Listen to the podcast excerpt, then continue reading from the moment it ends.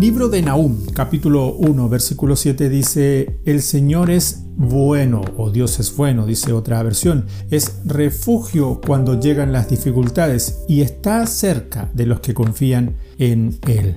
Es difícil ver la bondad de Dios cuando enfrentamos problemas, enfermedades y cualquier situación dolorosa o preocupante, pero sin duda y a pesar que a veces todo se torne oscuro, Dios es bueno. Al leer la Biblia, la palabra de Dios, podemos ver el derroche de sus bondades de tapa a tapa, desde Génesis hasta Apocalipsis. En el Antiguo Testamento vemos que los israelitas, a pesar de ser duros para entender los beneficios y la bondad de Dios, el Señor nunca los dejó de proteger. En el Nuevo Testamento vemos muchos milagros, provisión y la prueba más grande de su bondad que fue enviar a su Hijo a la tierra para morir en nuestro lugar. Con el fin de salvarnos y protegernos, prometió estar con nosotros todos los días hasta el fin del mundo.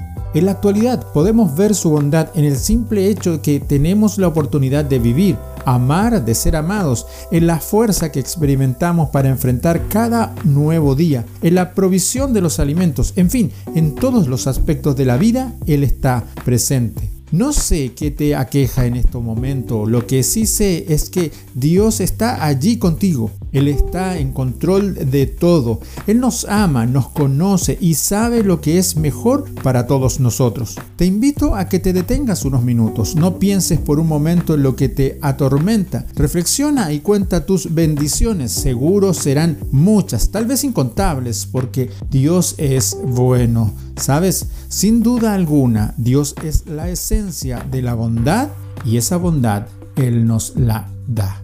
Bendiciones.